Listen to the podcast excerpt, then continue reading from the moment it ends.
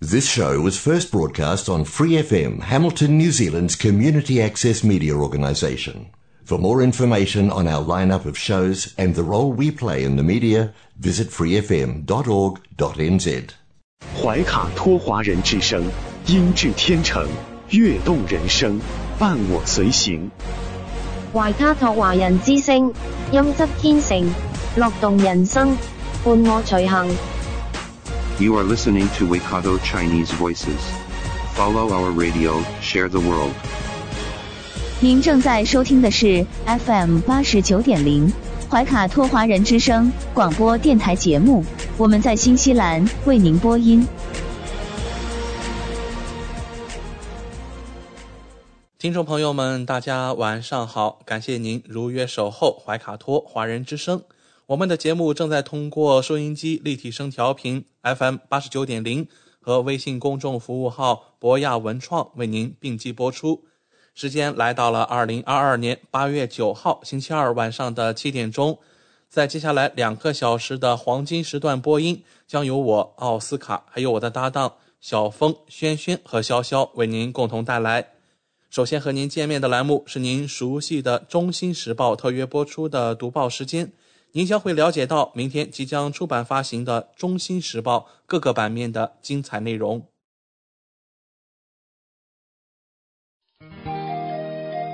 关注天下，服务新华，主流视野，时代情怀。读报时间由中新时报特约播出。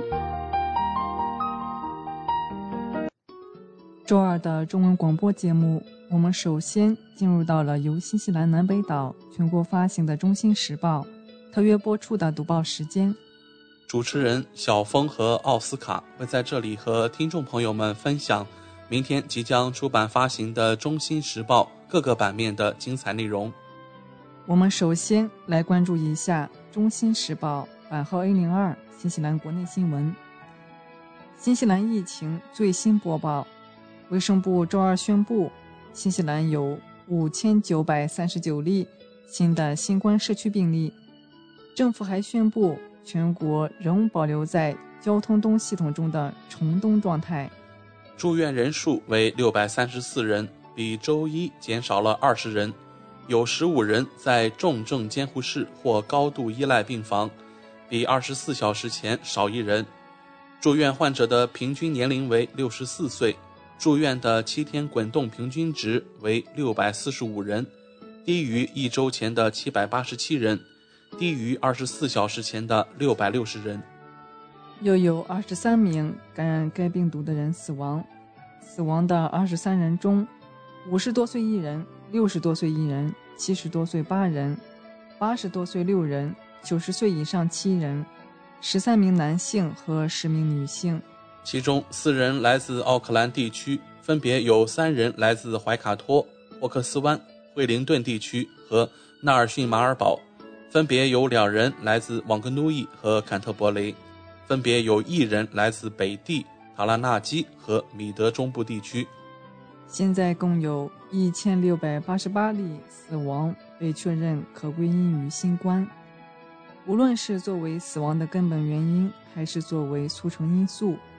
由该病毒引起的死亡总数的七天滚动平均值现在增长为十六人，病例的七天滚动平均值为五千一百二十例，低于一周前的六千六百八十三例，低于二十四小时前的五千两百八十八例。在过去的二十四小时内，总共进行了四千四百五十四次 PCR 测试，同时报告了。一万两千七百二十九次 RAT 结果，活跃的社区病例数为三万五千八百二十三例，他们在过去七天内被确认，但尚未归类为已康复。卫生部今天还通报了二百零三例境边境病例，昨天周一宣布了四千零六例社区病例。让我们来到《中新时报》版号 A 零二国内新闻第二篇文章。继续保持黄灯，新西兰卫生系统持续面对压力。新西兰将保持橙色的新冠红绿灯设置。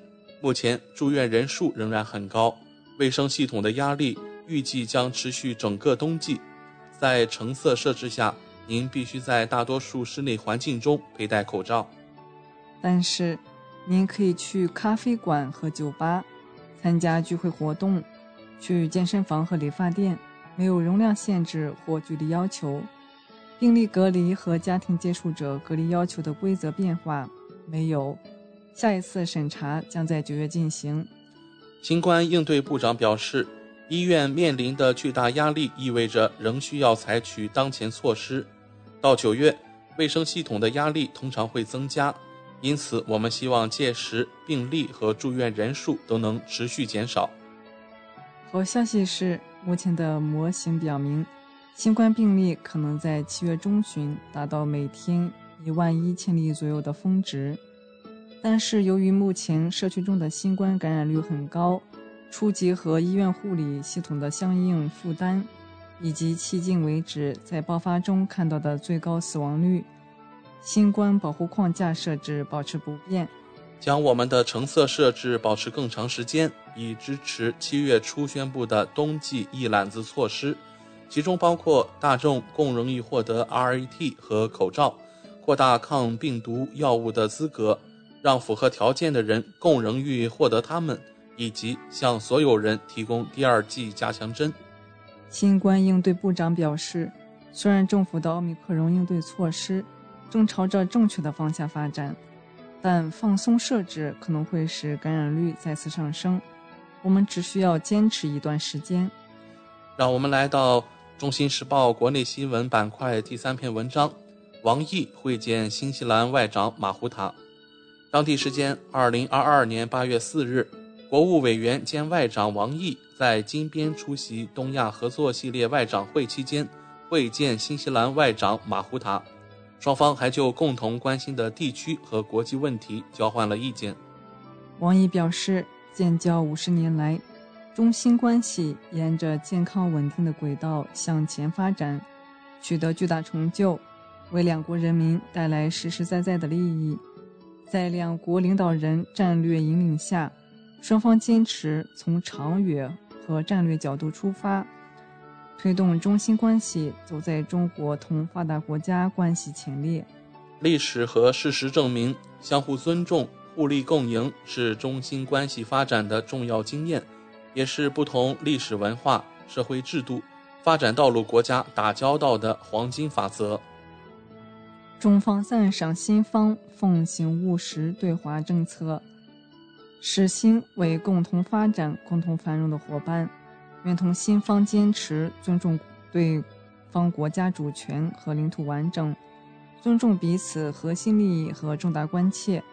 推动中新全面战略伙伴关系取得更多成果。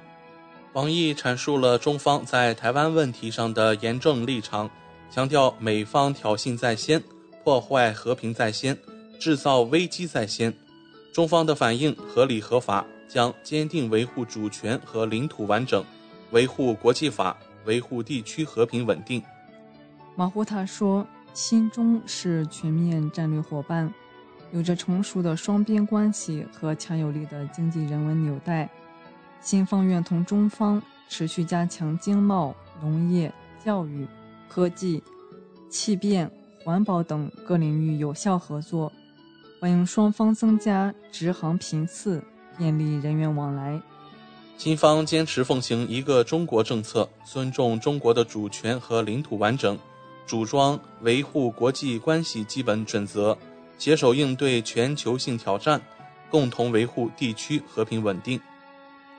马胡塔表示，新方注意到，中国同南太岛国的交往并非新生事物，希望中方继续通过岛国论坛加强同岛国合作。心中对一些问题存在不同看法，双方可保持坦诚沟通。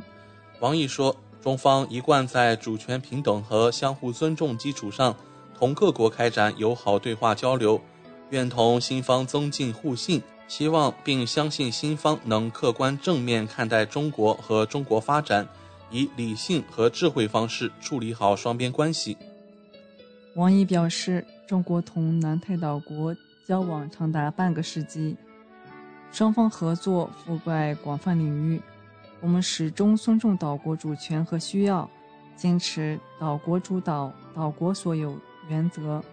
我们倡导开放的区域主义，反对零和博弈，主张合作共赢，愿同包括新在内国家一道，在岛国开展三方或多方合作，优势互补，形成合力。让我们来到《中新时报》B 零二财经版第一篇文章。新西兰经济可能很容易陷入衰退。ANZ 澳新银行预测，如果海外游客和国际学生回流缓慢，新西兰的经济会在明年上半年出现收缩，并且很容易陷入衰退境地。ANZ 周二发布的最新经济预测显示，如果新西兰出口行业有强劲的复苏迹象，那么新西兰经济将可能避免陷入衰退。目前，ANZ 认为房价会进一步下跌，将从峰值跌入谷跌入谷底，跌幅将超过此前预期。预计房价跌幅为百分之十五，而不是百分之十二。澳新银行还大幅下调了关于净移民的预测，预计新西兰在明年年中之前都不会出现移民净流入。移民数量将恢复到较低水平，峰值为每年1.2万人，而不是2.5万人。简而言之，由于澳大利亚劳动力市场过热，薪酬更高，非新西兰公民入境数量暂时还无法填补新西兰公民出境数量的缺口。与一些银行不同的是，ANZ 还预计，公司增长更强劲会促使央行在十一月将。OCR 上调至百分之四。与此同时，许多其他分析师预计 OCR 将达到百分之三点五的峰值。该行还预测，经济的不确定性和利率的上升将导致企业投资的回落。让我们来到《中新时报》财经版下一篇文章：中国经济正从疫情中复苏。中国海关总署七日公布的最新数据显示。今年前七个月，中国外贸进出口总值二十三点六万亿元人民币，同比增长百分之十点四。路透社七日以“尽管全球需求疲软，但中国出口增长势头强劲”为题，报道中国今年前七个月外贸取得的成绩，认为中国经济正从新冠肺炎疫情引发的下滑中复苏。报道称，按美元计。中国七月出口同比增长百分之十八，实现出人意料的加速，为经济提供令人鼓舞的提振。中国对东盟、欧盟、美国和韩国等主要贸易伙伴进出口增长。前七个月，东盟为中国第一大贸易伙伴，占外贸总值的百分之十五；欧盟为中国第二大贸易伙伴，中国有欧盟总贸易总值为三点二三万亿元。增长百分之八点九，美国为中国第三大贸易伙伴，中美贸易总值为二点九三万亿元，增长百分之十一点八。其中，中国对美贸易顺差为一点五七万亿元，扩大百分之二十一点七。韩国为中国第四大贸易伙伴，中韩贸易总值为一点三九万亿元，增长百分之八点九。在地区多边贸易领域。区域全面经济伙伴关系协定 （RCEP） 带来的红利开始显现。从今年一月一日 RCEP 生效以来，中国前七个月与 RCEP 成员进出口同比增长百分之七点五。这一成绩与 RCEP 带来的关税优惠、通关简化、贸易投资便利化等措施密不可分。中国海关总署。统计分析司司长李奎文表示，今年七月，我国对 RCEP 贸易伙伴进出口1.17万亿元，同比增长18.8%，拉动整体进出口增长5.6个百分点。同期，“一带一路”带来的溢出效应不断扩大。数据显示，前七个月，中国对“一带一路”沿线国家合计进出口7.55万亿元。增长百分之十九点八。路透社称，尽管中国官方发布的制造业指数显示上个月有萎缩，但有迹象表明，由于疫情封锁造成的运输和供应链中断正在缓解。路透社认为，这一时机正好赶在上海外客户为年底需求高峰做准备的时间。在出口方面，在经历了不稳定的第二季度以后，大多数分析师预计。中国的进口势头将在下半年温和回升。彭博社七日评论：中国出口增长超过预期，为经济增长提供支撑。七月份出口增长百分之十八的数据，超过彭博社此前对经济学家调查得出的百分之十四点一的增长终止预测。让我们来到《中新时报》留学移民版第一篇文章。亚裔就医难，健康筛查率低。新西兰医生呼吁多拨款、多研究。专家担心，卫生系统在忽视新西兰人口第二多而且增长最快的族裔。亚裔新西兰人的跟进乳腺筛查率最低，在初级保健的参与度上也落后于其他族裔。根据国家宫颈筛查数据，过去十五年里。亚裔女性的筛查率平均为百分之六十一，是所有族裔中最低的，远低于百分之八十的全国目标。来自公共卫生联合会的数据显示，二零二零年亚裔女性的乳腺筛查率为百分之五十八，与之相比，欧洲裔为百分之七十三，毛利裔为百分之六十六，太平洋裔为百分之七十四。公共卫生联合会。数据显示，截至2022年7月，亚裔新西兰人注册家庭医生的比例为84%，比毛利裔高一个百分点。奥克兰东区一位家庭医生表示，亚裔长久以来一直被卫生系统所忽略，认为亚洲人生活富裕，没有什么健康问题的看法真的要改。这位家医说，亚裔新西兰人。获取医疗服务时缺乏文化和语言上的合适资源。他提到，许多亚裔移民来自没有初级保健的国家，在参与新西兰卫生服务的时候会面临许多挑战。另一位卫生研究员、儿科医生同样呼吁要对亚裔社区多元卫生需求多做研究、多拨经费。对新西兰卫生的普通调研中的一些研究问题，虽然也很重要。但或许不足以捕捉到许多亚裔社区的体验。亚裔卫生研究一向都经费不足，也就导致政策不足，因为没有信息来提供给政策。倡议人士几十年来一直在提醒亚裔卫生政策的缺乏。公共卫生联合会的人呼吁，在新的新西兰卫生结构下，创立全国亚裔卫生政策。亚裔新西兰人初级保健注册率的比率很低，这让人担心，需要在当前的卫生改革中得到解决。因为缺乏一个全国性的政策，导致亚裔的数据能够放进健康汇报之中，最终导致对这个多元化团体中未被满足的卫生需求的缺乏理解。公共卫生联合会相关人士表示。他也希望在国家和地区性领导小组中看到亚裔代表。目前，全国新西兰卫生局的五十一个领导岗位中，还没有任何亚裔。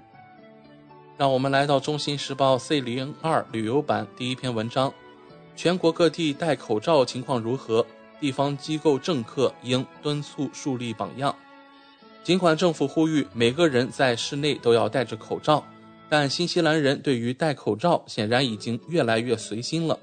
虽然有些地方每个人都戴着口罩，但在其他地方却可能戴口罩的人一个都看不到。政府的新冠指导方针说，作为一般规则，一个人在公共室内环境中或者很难与不认识的人保持距离时，都应该戴上口罩。一些地方领导人对此也很放松。在社交媒体帖子上贴出的照片上，以及在议会会议上都没有看到戴口罩。政府的新冠指南是鼓励人们出门时戴上口罩，但是看看新西兰的大街小巷，很明显戴口罩的情况真是参差不齐。在最近的会议上，有人发现纳皮尔市议员和工作人员没有戴口罩，与去年相比，他们对于口罩的态度更加放松。纳皮尔市长科尔斯滕怀斯表示，这一切都取决于个人选择。他说，他不会决定人们是否要戴口罩，他自己也会做出个人决定。西海岸的波勒地区也是如此。市长杰米·克莱恩称戴口罩很棘手。当然，议员们没有戴口罩。如果我在做某事，我仍然会在我认为高风险的情况下戴口罩。但基本上，现在这只是个人选择。我对此感到满意。但疫情应对部长阿伊莎·维拉尔表示，当地政客应该更加认真地对待戴口罩。他此前曾表示，戴口罩可以将新的病毒病例减少多达百分之五十三。这是一个非常重要的问题，可以防止人们不必要的去医院，同时确保我们的聚会是安全的，并减轻因疾病导致的高缺勤率。所以我只是鼓励所有社区领袖发挥他们的作用，参与树立一个好榜样。让我们来到《中新时报》C 零三房产版第一篇文章：新西兰平均房价终于跌破了百万纽币。全国平均房价跌破了一百万纽币，这是自九月以来首次跌破百万大关。在截止七月的过去三个月中，全国平均房价下跌百分之四点九，至九十八万九千七百九十纽币。全国年增长率的下降令人震惊。QV 运营经理保罗·麦考瑞在一份声明中表示。我们在今年年初报告的近百分之三十的全国增长，现在下降到只有百分之四，但这只是故事进行到一半。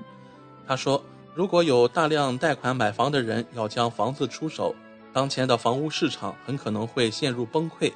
但是另一方面，低至百分之三点三的失业率正在推高工资增长，反过来又给房市提供了一些利好支持。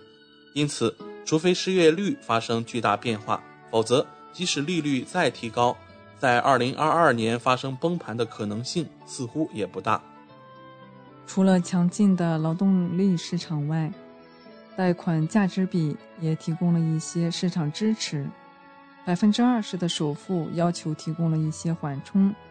惠灵顿、北帕默斯顿和达尼丁的资本收益在2021年中后期出现大幅增长。但在过去十二个月出现负增长。奥克兰地区的平均房价下跌百分之五点五，至一百四十万纽币。惠灵顿市在三个月内下降了近百分之十一，达十三万纽币。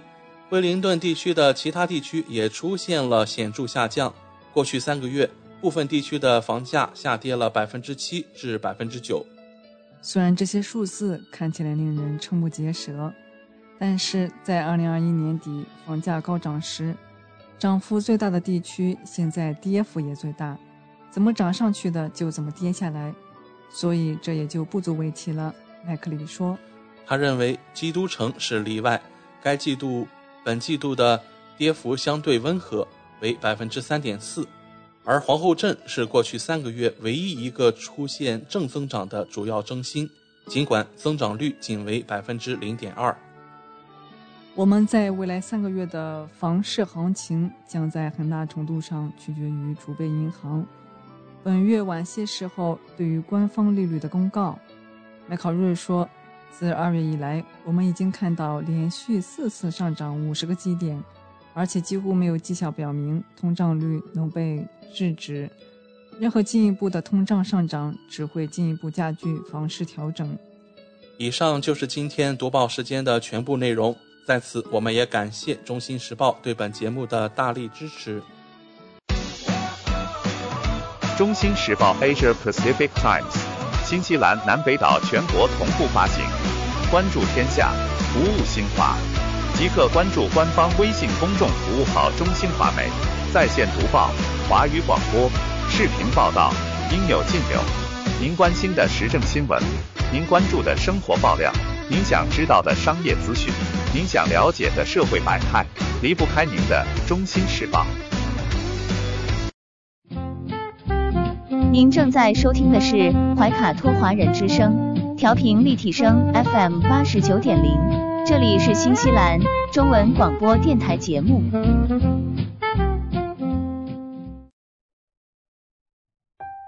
光影随行，戏如人生。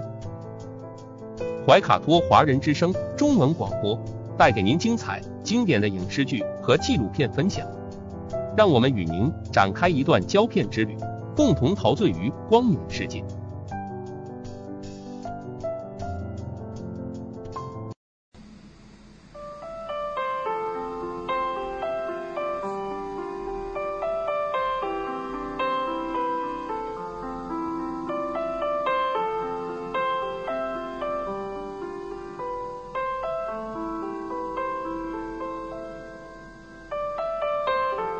亲爱的听众朋友们，新西兰怀卡托华人之声一直陪伴您，我是主持人轩轩。光影随行，戏如人生，分享精彩的影视作品，无论是电影、电视剧，还是优秀的纪录片，都会陆陆续续的来装点您的生活。今天呢，我们先来分享一部。老电影，你说名字，不知道听众朋友们有没有印象啊？叫《特高科在行动》，这是一部黑白电影哦，呃，实事求是的老电影啊，货真价实，惊悚悬疑，真假难辨。哎，知识点来了哈。那特高科在行动啊。嗯，电影的歌曲啊，在当年上映的时候呢，呃，是非常的受欢迎的。嗯，一九八一年啊，一九八一年上映的电影《特高科在行动》，《特高科在行动》呢，是一九八一年上映的电影。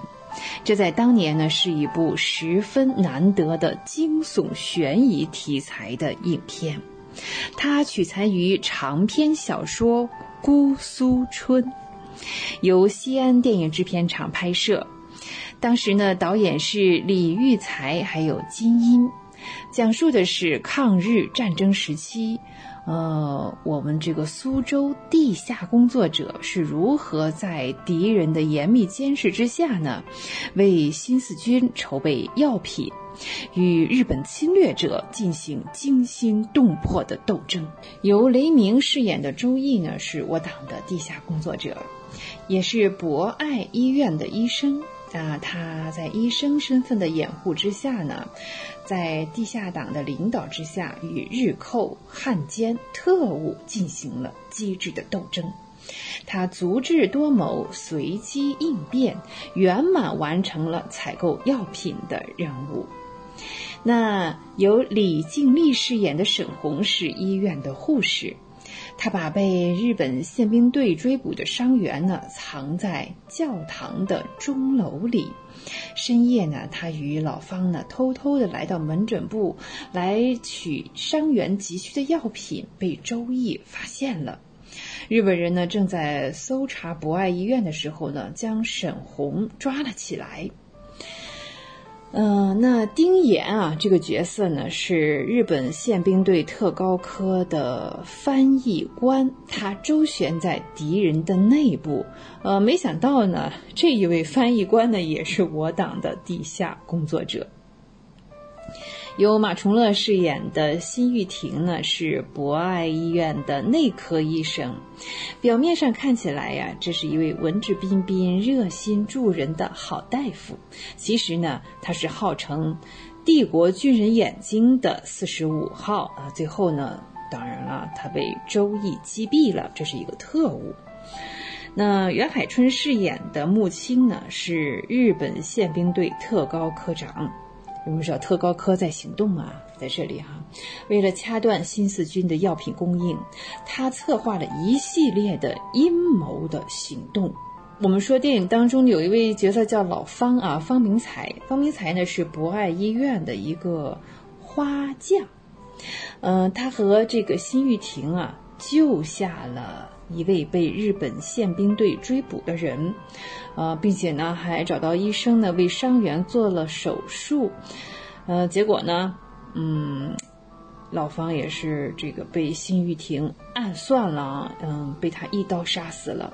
作为男一号，就是饰演周易的演员雷鸣，这是北京电影制片厂的演员，毕业于北京电影学院表演系，曾经主演过啊数十部的电影，比方说《黑三角》中的侦查科科长，还有像《山花》当中的马启佳，《第十个弹孔》的刘如柏，《特高科在行动》的周易。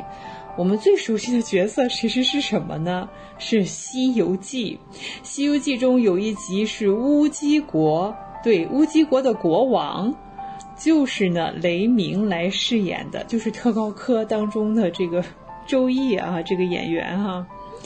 啊，那乌鸡国国王也是由雷鸣饰演的。嗯，在《特高科在行动》这部影片当中呢，他的演技已经十分的老道了。为观众们呈现了一个成熟机敏的呃地下党的形象。呃，唯一让人遗憾的呢，是在二零一零年的四月啊，嗯，黎明先生呢因病去世，享年只有七十一岁啊，七十一岁的现在还是蛮年轻的。那当时饰演女一号呃这个沈红啊，医院的护士啊，只叫李静丽，这也是。著名的京剧表演艺术家李胜斌先生的女儿，他除了在《特高科在行动》之外呢，还主演过《洛神赋》，还有《努尔哈赤》啊等等。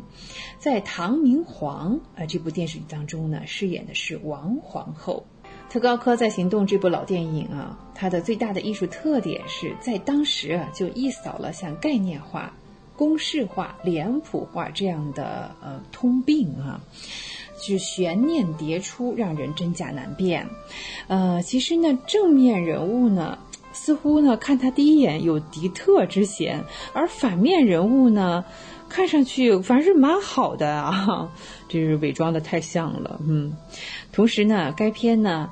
它也是一反当时描写正面人物为主的电影模式，把敌特的描写呢也是蛮突出的哈，用了很多的笔墨，通过敌人的诡计多端、残暴凶恶来反衬正面人物的赴汤蹈火、视死如归。哇，说起来，这部电影是四十一年、四十二年，差不多四十一二年之前啊，我们的电影工作者就创造性的将悬疑、惊悚，还有美女啊、帅哥、碟中谍等等啊，这个特务片的元素呢，都叠加在一起。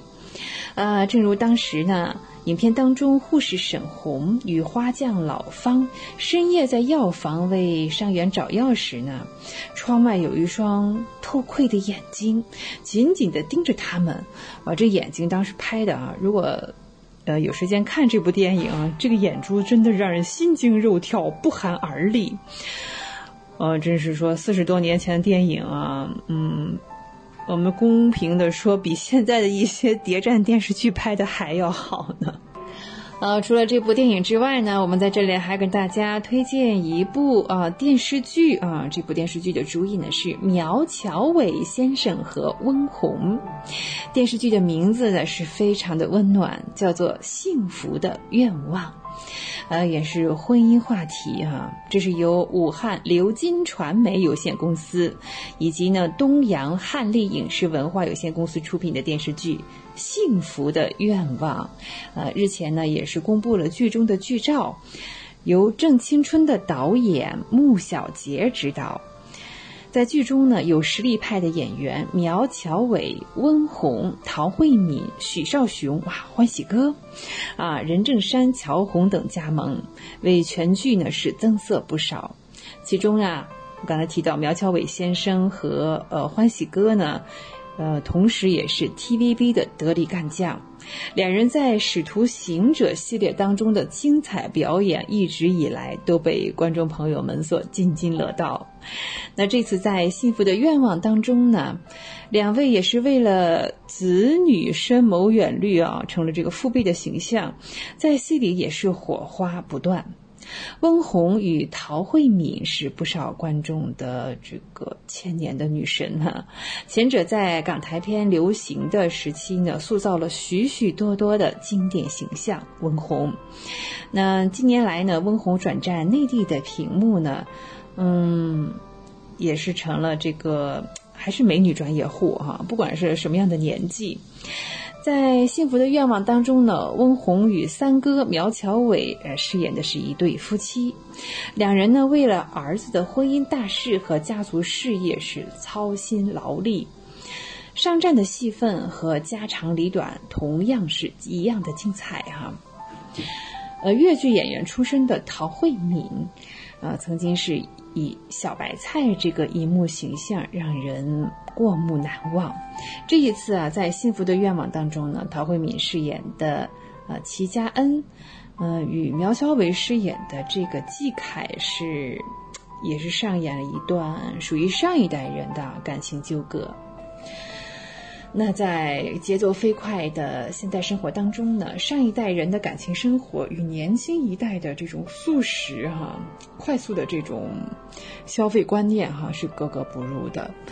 幸福的愿望聚焦于两代人在现实生活中的相互碰撞磨合。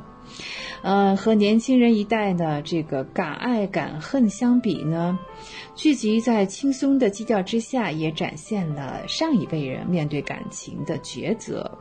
他们似乎有一些无奈和纠结，但这是非常真实的啊。通过这些真实的、细腻的描写，让观众产生了共鸣，呃，进而也是打破了呃这个代沟之间的这种观念的壁垒。我们常说啊，父母之爱子女，则为之计甚远。幸福的愿望啊，有一条贯穿始终的主线，就是展现不同成长环境下两代人对于幸福不同的定义啊。那值得一提的是啊，多元丰富的女士们的形象呢，也是幸福的愿望一大亮点。理想的婚姻呢，是每一个适婚青年人追求的梦想，那也是新时代美好生活必备的幸福愿望清单。那通过这部电视剧呢，也是描绘出了一幅时代女性的婚恋图鉴。啊，光影随行，戏如人生。啊，聊到这里呢，轩轩又要与您说再见了。非常感谢您的时间，怀卡托华人之声与您常相伴。下期节目我们再会，再见。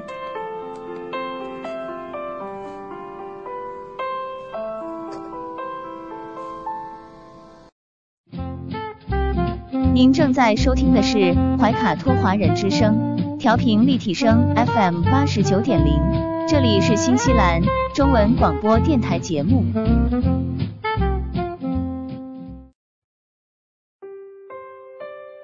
我是您的私人健康顾问，我也是您的保险索赔专家，我更是您的家庭风险管理和理财专家。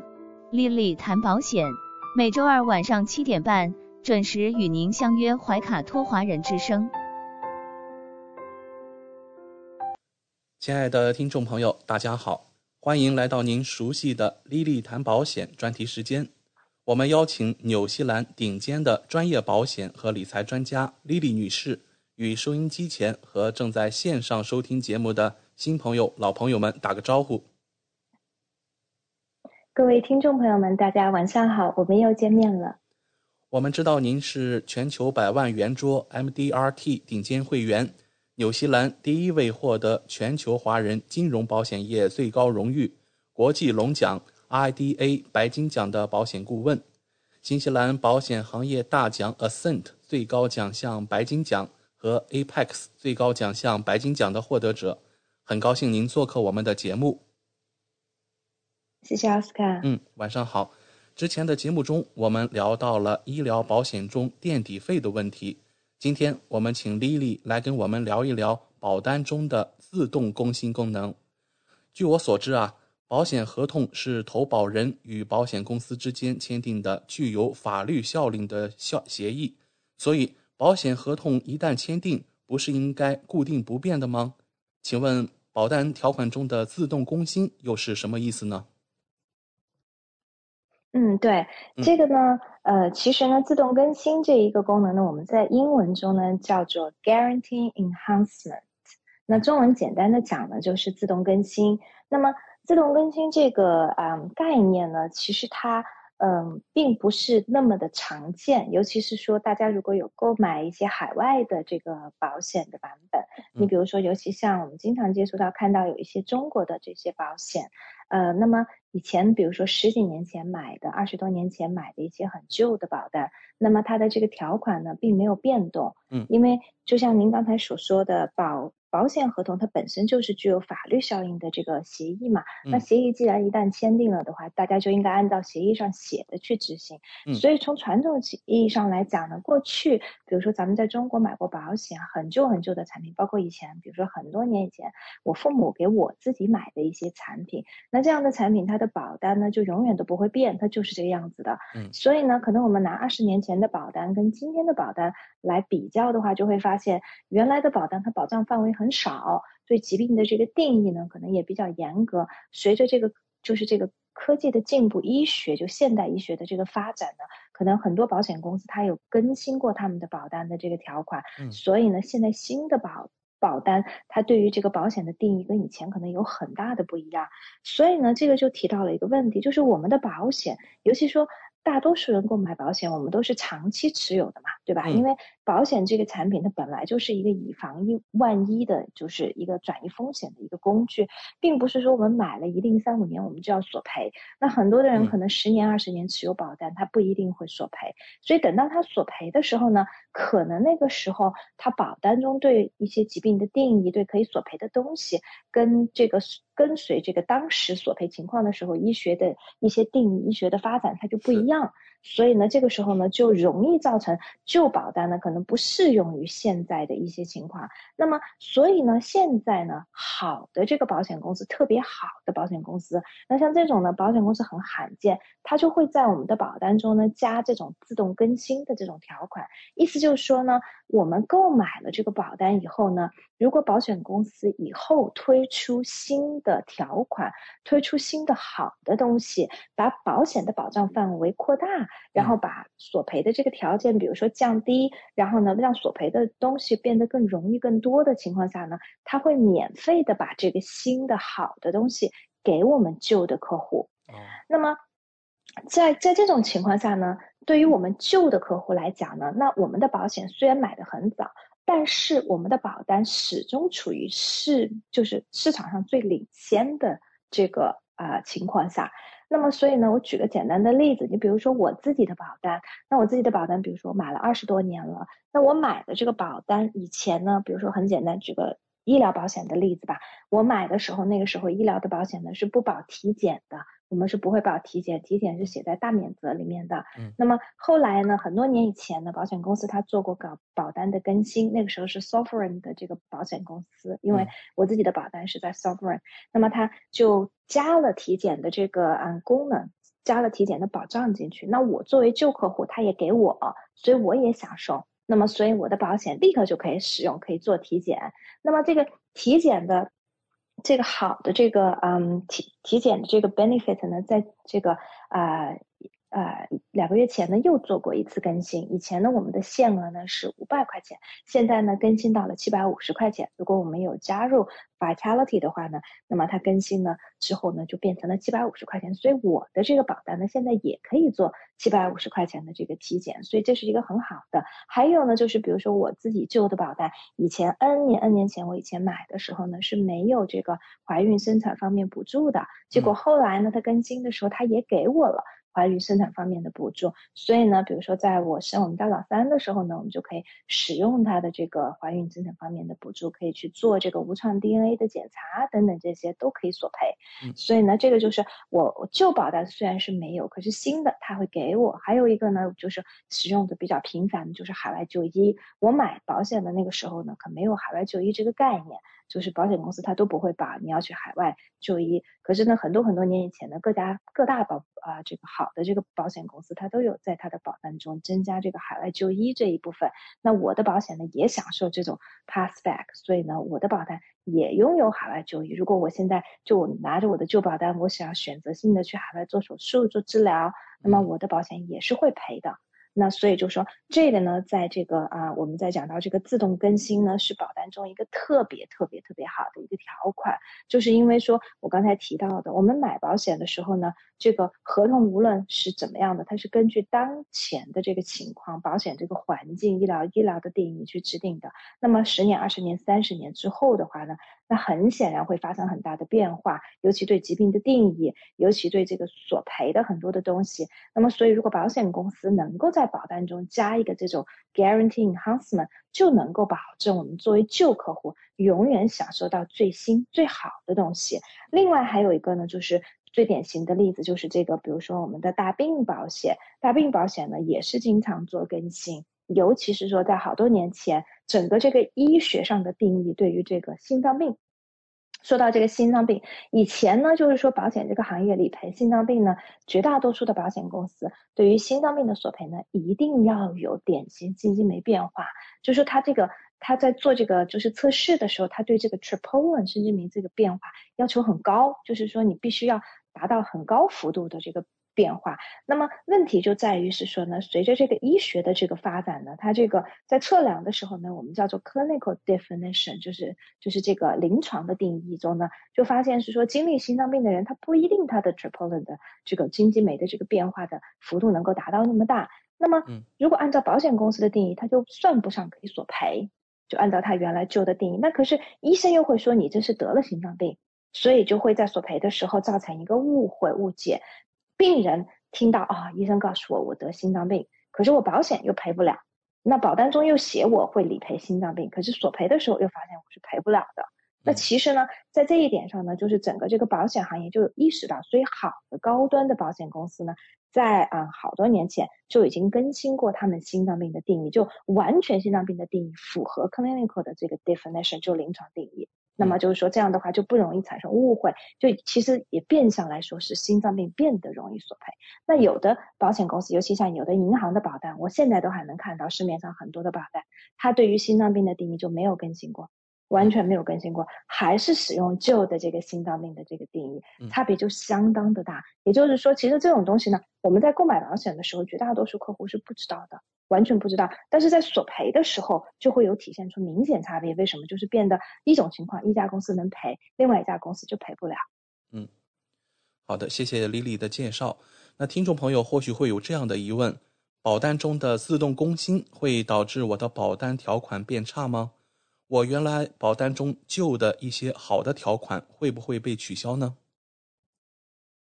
对这个问题呢，也是有的客户他会问到，因为有的客户认为是说，既然是说呢，我们这个保单的条款能够做变化，那你就是可以把它变好，对不对？那会不会变差呢？那也就是说，我这个表保单的这个条款好像听起来没有保障，是不是？就是你既然能变好，你是否能把它变差呢？有没有可能我原来买的东西更好？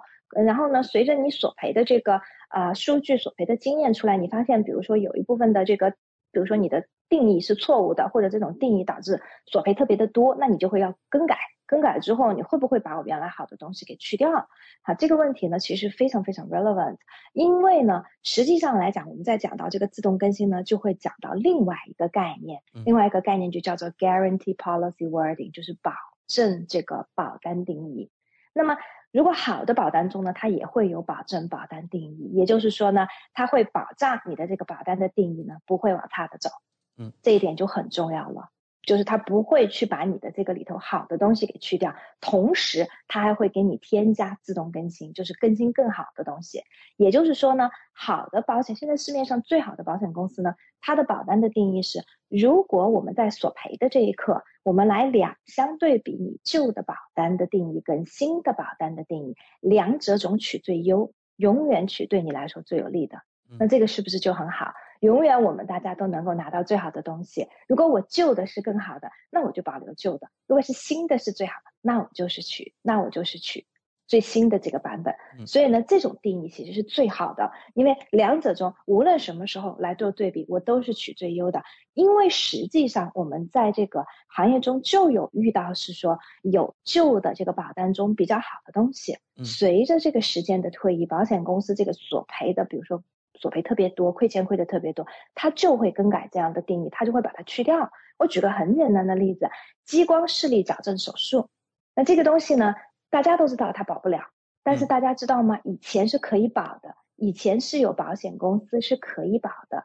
我们见到以前很旧的保险，Sovereign 的非常旧的这个保单就可以索赔激光视力矫正手术，这个就是很有意思。可是呢，其实从基本上从我做这一行开始之后出的新的保单都没有看到任何公司可以去理赔激光视力矫正手术。我们近视眼要做矫正赔不了，现在都赔不了。所以像这种好的这种。东西呢，它就是随着这个时间的推移呢，因为保险公司也意识到，可能制定保单的时候呢，这个愿望是好的，可是索赔数据出来很吓人，所以他们就改了。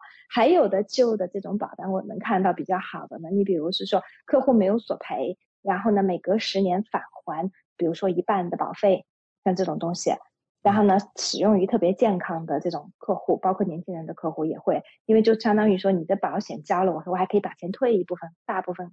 给你，那我之前就有客户拿回来自己以前的这个保费的，所以像这样的东西也是就没有了。随着这个市场这个发展之后呢，它也就没有了。然后呢，还有就是呢，我们其实也能够看得到，保险呢，就是有保险公司市场上有保险公司，它会把这个客户的保单变得更差。就是因为它这个客户的这个保单里面呢，它没有带这种。保证 guarantee policy wording 就是保证我的这个原有保单的版本的这个定义。那么比较典型的一个例子呢，就是在医疗保险中呢，我们经常能看到 Southern Cross 的这个保单，南十字星的保单。因为呢，我们之前有帮客户索赔的时候呢，就遇到过这种情况。我们的比如说啊，南十字星的客户买了有十几年、二十年的客户，那以前也索赔过同样的问题。然后呢，结果在啊去年的时候呢，索赔这个住院住院补助。以前呢，他这个住院补助呢是会赔一百块钱一天，就是住公立的这个医院住在里面，还有个住院住院补助，很多保险公司都有，有的公司赔三百块钱，有的公司去赔一百块钱。那么这个客户呢，之前就索赔过，好多好多年前就索赔过，那个时候住院就赔了，就每天是赔一百。所以去年的时候，理所当然的客户也想要赔，对不对？因为以前赔过。可是的话呢，在去年赔就赔不到了，为什么呢？是因为南斯基金公司把这一条给去掉了，哦，把这一条给去掉了。所以当我们跟客户解释的时候，客户就非常不理解，说为什么保险公司它能够就自己就把这条去掉了呢？他也不经过我同意，那为什么呢？就是因为他的保单中有这么一条，我们可以更改你的保单。嗯，所以呢，就是说这个就是保单中它会有这样的缺陷，对。所以就说我们在购买保险的时候呢，有的时候呢，当然是要综合的去考虑。但是呢，很重要的一点呢，就是我们其实要看一下这个公司它的 track record，就是它在索赔，它在怎么对待旧客户，尤其是这个公司怎么对待旧客户，非常非常的重要。因为我刚才也提到了，我们的保险都是长期持有的，十年、二十年、三十年，甚至一辈子。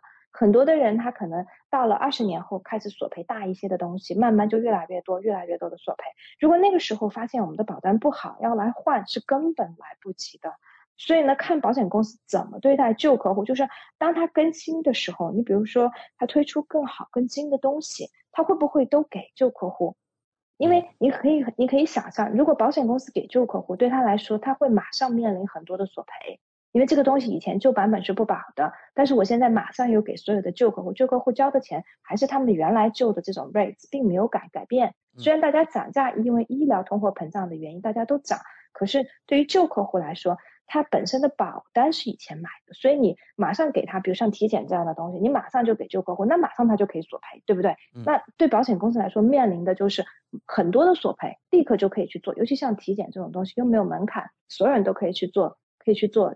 这个啊体检，嗯，那么在这种情况下，你看一个公司怎么样去对待旧的客户，你就能够知道这个公司它的其实索赔的理念到底有多好。因为大家买保险不要光去比价格，也不要光去看字面上哪个公司的哪一条，就尤其是说我经常看到，比如说某有的保险顾问说某一个公司就一条特别好，其实光看一条没有用。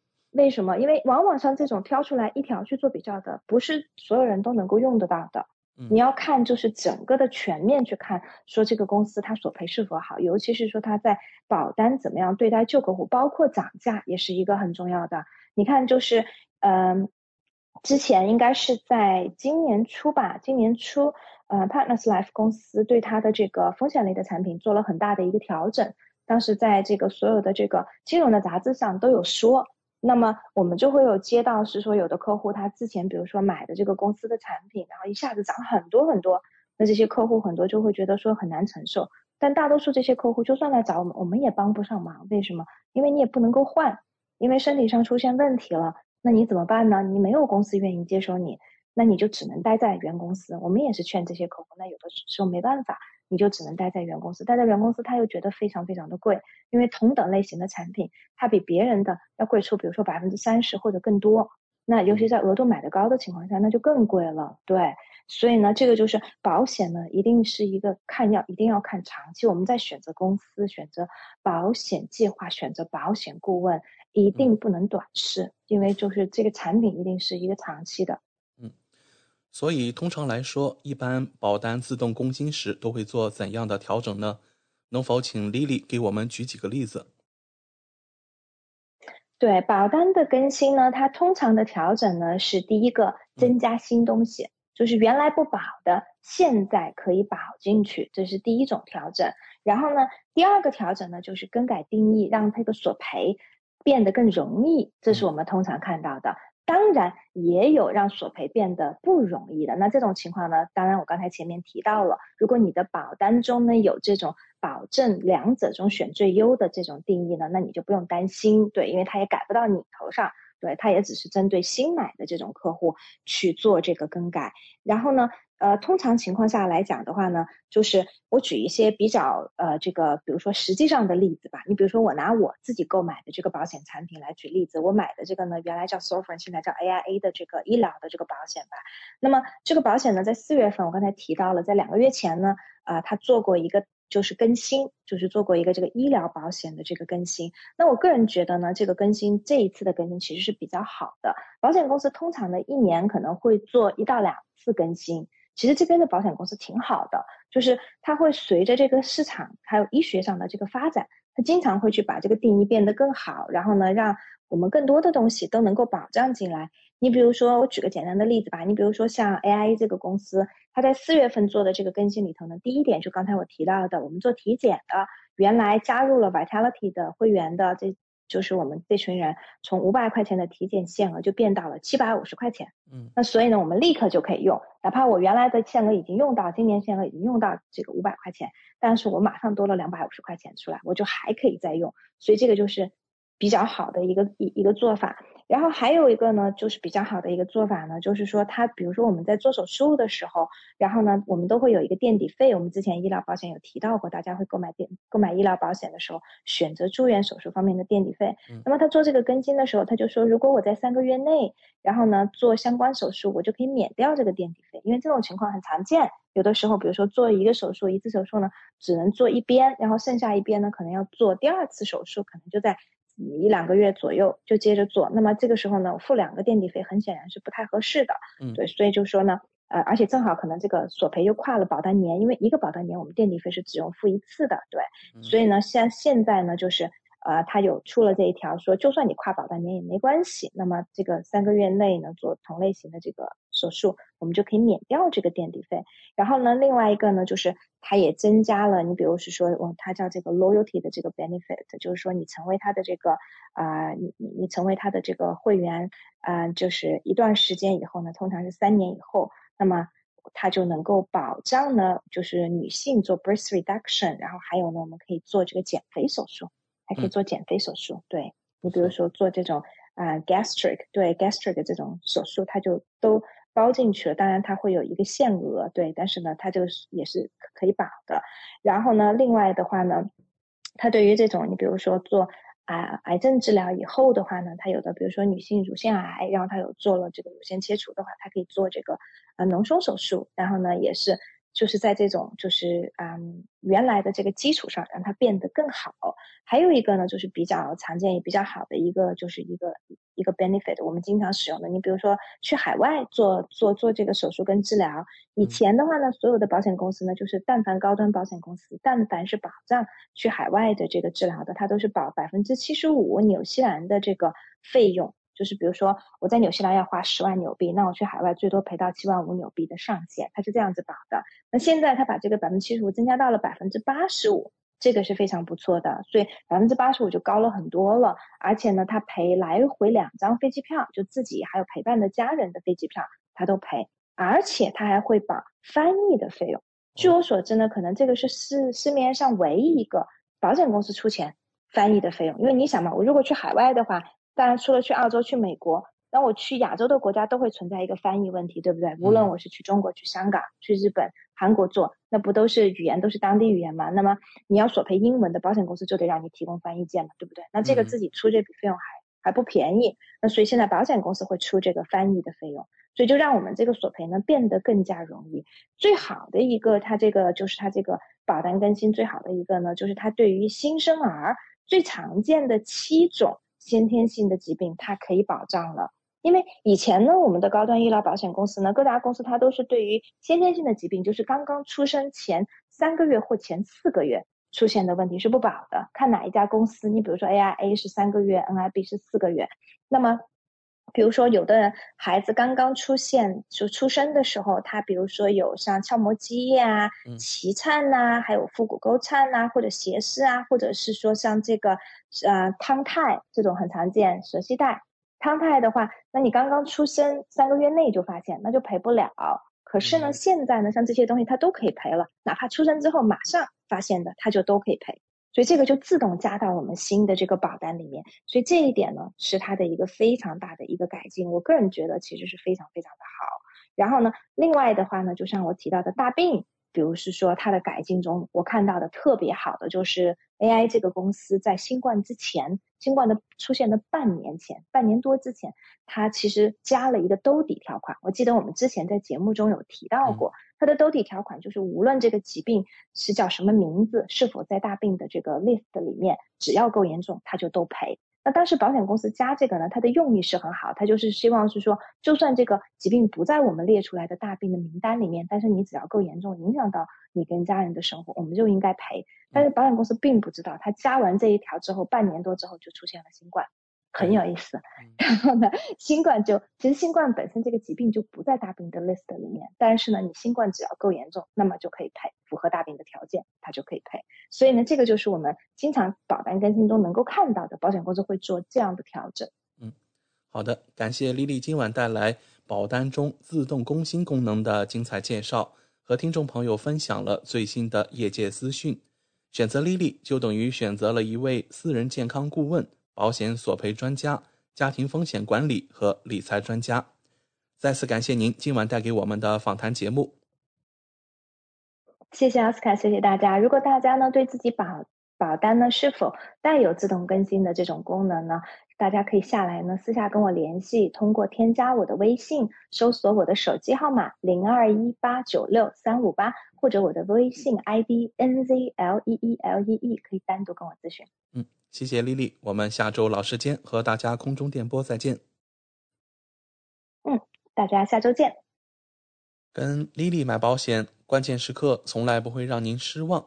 听众朋友不但可以在每周二晚间七点半收听到丽丽在怀卡托华人之声的专题节目，还可以在每周出版发行的《中心时报》财经、保险、金融版面找到丽丽的专栏文章和联系方式。我是您的私人健康顾问，我也是您的保险索赔专家，我更是您的家庭风险管理和理财专家。丽丽谈保险，每周二晚上七点半准时与您相约怀卡托华人之声。怀卡托华人之声，音质天成，悦动人生，伴我随行。怀卡托华人之声，音质天成。乐动人生，伴我隨行。You are listening to Waikato Chinese Voices. Follow our radio, share the world.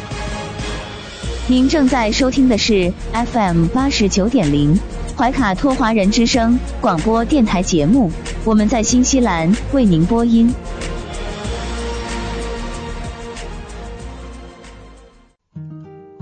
感受东方文化，体验汉语魅力。怀卡托华人之声电台主播轩轩主持，中文了不得，让您足不出户，感受地道中文，轻松学汉语，快乐中国行。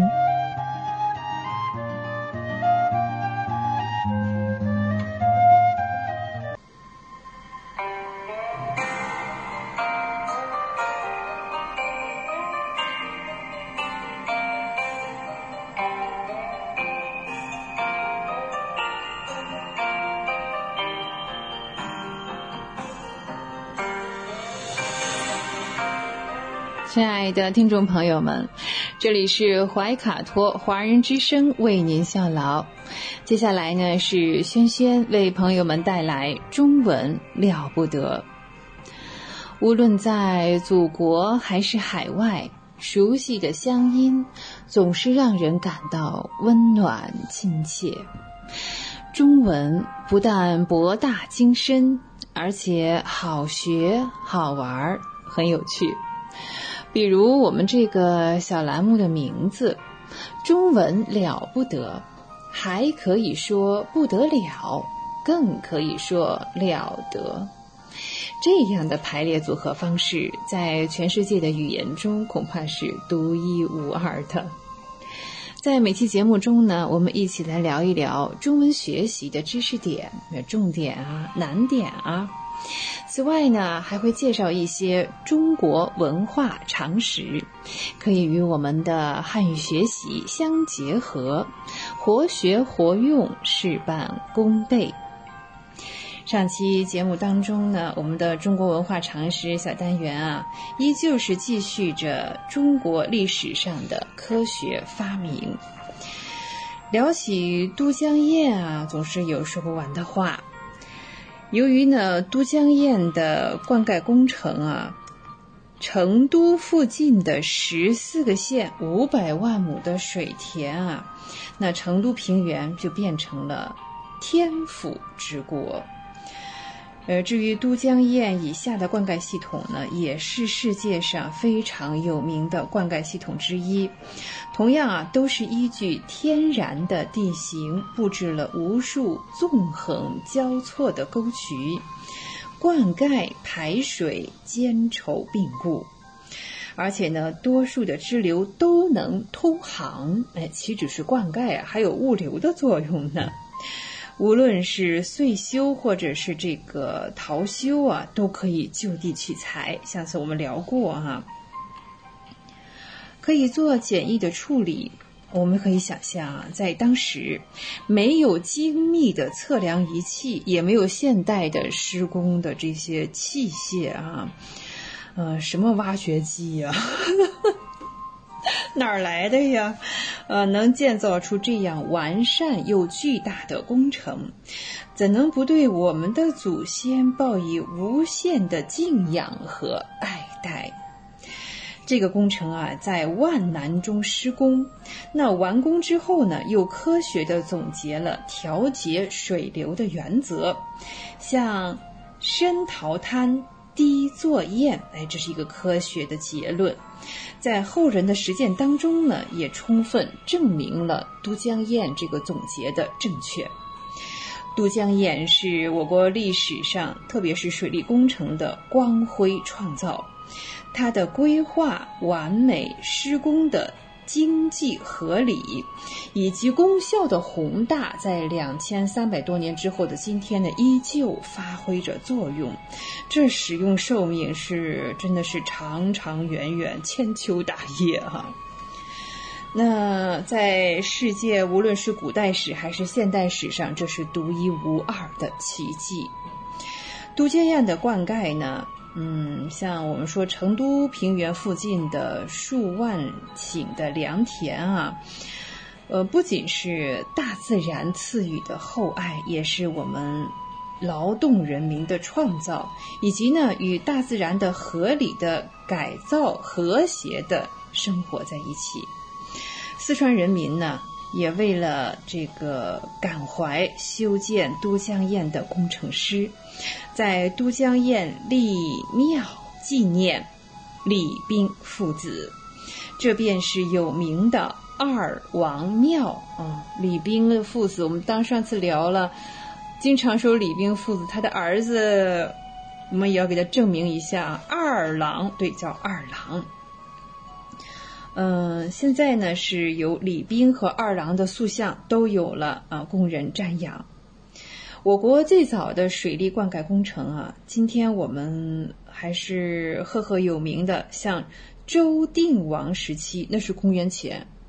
呃，公元前的六百多年，嗯，再像有孙叔敖所修的皖北寿县固安丰城啊，这里叫做安丰塘，安丰塘也可以灌溉良田万顷。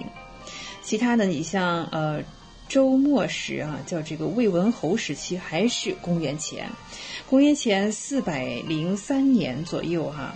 我们看叶县，哎，叶县的县令，哎，这名字可牛了，西门豹。天哪，叶县的县令西门豹开凿的漳水十二渠，这人牛啊！做这工程名字也蛮牛的哈。呃，再像像秦朝时期在陕西开凿的郑国渠和宁夏的秦渠等等，都是呢我国古代有名的水利工程。但是在规模上和效益上，虽然是比不上都江堰啊，但也是青史留名啊。我们的祖先遗留下来的水利工程遍及全国各地，他们克服了祖国大地上不利的自然条件，使人民的生活可以丰衣足食。我们应该珍爱这一份伟大的遗产。而且呢，要创造出更加宏伟、更加光辉的事业。在聊完了我们的水利工程之后呢，嗯，我们要说下一项这个科学领域上的发明了，就是数学。啊，你像我们要聊这个水利工程，它是相辅相成的。水利工程呢，结合的是农业，那农业的发展呢？我们说靠天吃饭离不开天文气象，那所有的这一切的科学都离不开一样工具，就是数学计算。所以啊，数学的发展和我国的农业，我们是农业大国啊，自古以来就是有着密切的、不可分割的关系。由于农业生产的需要呢，我们的祖先在很早的时代，在数学上就有了杰出的贡献，比方说。殷墟发现的甲骨文当中啊，就有十进制的数字。在甘肃的北部，呃，像居延和西部的敦煌，发现了汉简的九九表，叫做里耶秦简九九表，是木牍啊。山东的嘉祥县。啊，也是啊，我们出土当中呢，有汉代的武梁祠石室造像中啊，就有手拿锯的伏羲和手拿龟的女娲蛇身人面像，哎，规矩规矩从此而来。从图上看呢，锯跟现在的三角尺或者是三角板哈差不太多哦，那龟和现在的圆规差不多。另外呢，在河南的安阳挖掘出殷代的车轴上，它的装饰品画有五边形、九边形等几何图形，这一切都有力地说明了我们的祖先在数学知识、仪器等多方面的天才创造。那到了春秋秦汉之间呢？祖先为了计算天文历法的数据，以及哎农业大国，我们要算这个田亩的大小，那我们还要交税啊，也要算账啊，这个赋税的多寡，那粮食运输的管理等等哈，和农业生产息息相关的这些事情，就创造了非常有名的《周髀算经》。《周髀算经》呢是公元前一百年左右，和《九章算术》。九章算术是在公元后的四十年到五十年之间啊。这两本书总结了在那个时代优秀的数学家，啊，说他的名字啊，叫商高、商高，还有张苍、张苍，哎，这两位数学家。另外呢，就是比较有名的。此后呢，还有耿寿昌、许商、杜忠等。他们的天才创造，收录在《周髀算经》和《九章算术》当中。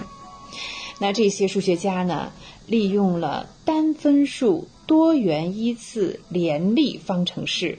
哇，公元前的世纪啊，亲爱的听众朋友们，以及等差级数等代数方法，和经一周三的圆周率，以及呢。直角三角形的勾股方等于旋方这样的几何方法。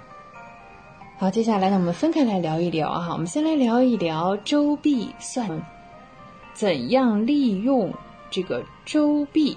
这里记载着像商高哈，他怎样利用呃周髀来测定日影。就是立一个杆子，立竿见影，立竿见影。我们汉语当中还有这个词是吧？对，就从这儿来哈。再用这个勾股的推算法来推算日高，太阳的高度，非常的准啊。周髀呢高八尺，嗯，在镐京，镐京就是今天应该是西安的附近。嗯，当夏至这一天呢，太阳的影长是一尺六寸。再到了正南的，这个差不多是一千里哈，影长是一尺五寸；正北一千里呢，影长是一尺七寸。用相似对比啊，这个比例求得立竿至太阳的下方呢，地面一点的距离啊，就可以推算像夏至这一天、冬至这一天太阳离地面的斜高。然后呢，又取了这个中空的主管。来观测太阳，发现太阳的圆影恰好能够充满主管的视线。哎，这时候呢，用太阳的侧高和勾股的原理来推测太阳的直径，伟不伟大？那是三千年以前呐，在三千年以前这样的时代当中呢，我们的祖先已经有如此天才的创造，不仅是想法，是实践。这样一种观测精神，这值得我们敬仰和学习。另外，我们刚才聊的，除了《周髀算经》呢，还有《九章算术》。《九章算术》呢，是在公元后的四十年到五十年啊。九章算术嘛，当然是共分九章了。在这九章当中呢，又包含了两百四十六个问题。九章呢是像田方、粟米、崔分、少广、商公、军书、营不足、方程和勾股。我们刚才说的是各个九章的名字啊。那第八章是方程，第九章是勾股。方程这个概念我们自古以来就有，不要一说方程式就想着洋人啊，跟他们关系不大啊。像方田章，哎，方田章当中呢，主要是计算田亩面积，这是几何问题哟。你像方田啊，哎，怎么算？那梯形的田怎么算？斜方形、圆田、半圆形的、弧形的田，哦，这是怎么算？算了面积，将来还要收税呢啊！哦，还有环形的面积是怎么算？如果这个地是圆的呢？嗯，那当时就提出了。圆径一而周三，半圆半径相乘可以求得圆的面积，这样一个结论。这是第一章方田章，第二章啊粟米章主要是对粮食交易的计算方法。这里呢就用到了二元一次式的整数解法。哎呀，这是几千年以前的事情哈、嗯，再来看第三章，叫催分。催分这两个字啊，嗯，催啊，是我们现在这个衰衰字，当时念催哈、在这里还念催。催分章第三章是按照比例分配的计算方法啊，主要是用于税收的分配。对我们上来有这个经济效益，我们要把账算清楚哈、第四章呢叫做少广章，从田亩面积计算这个周长、边长的这样一个算术，正确的提出了开平方和开立方的方法。公元的四十年哦，就开平方、开立方。到了第五章叫商公章，商公章提出了计算各种体积的方法啊，它不能总是平面的，是吧？要站起来。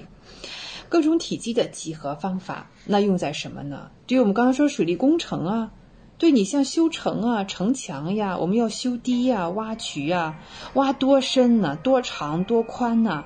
这都是算出来的啊。呃，开渠，实际上这些工程问题呢，都是由这个方法来解决的。他总结了当时土木工程的施工经验，例如，科学的指出了像等重的土壤原体积，那如果是碎土呢？对碎土的体积，还有建筑用的这个木的体积的比例，大约呢应该是四比五比三。